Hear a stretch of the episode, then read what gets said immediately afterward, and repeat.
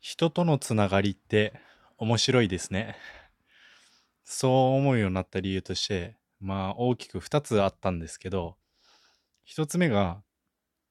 僕が今勤めている会社、まあ夫婦でやられてて、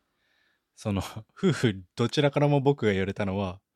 とにかくあんたは騙されそうだから気をつけなさいと、本当言われたんですよ。その僕自身自覚できていない部分ではあったんですけど、まさかってね。まあでもその二人が言うんであれば、まあ、そうかもしれないなってのが心の内にありました。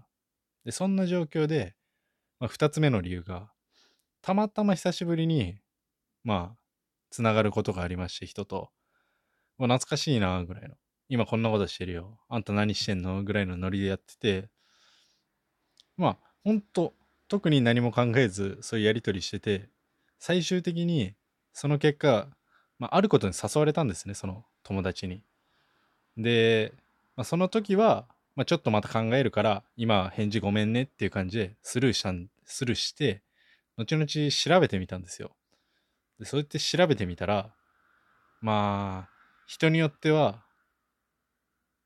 うーん、言葉が難しいな。人に、人によっては、まずい方向に流れうる誘いだったって気づいたんですよ。なんとか、その、夫婦の方の助言があったおかげで踏みとどまれたけど、もしそれがなかったら僕はその場で多分面白そうだね、いいよって速攻で返事して、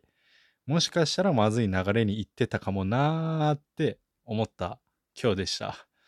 いやー、人に救われ、人にはめられかけたみたいな、そんな日でした。まあなんで、なんで、どういう目的でこの音声投稿してるかっていうと、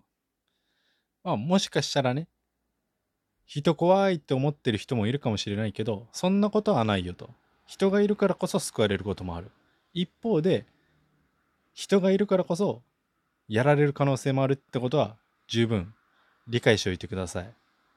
そこの見る目ですね。自分の目的は何なのかってのをしっかり持ってたら、ある程度振り回されずに、はい、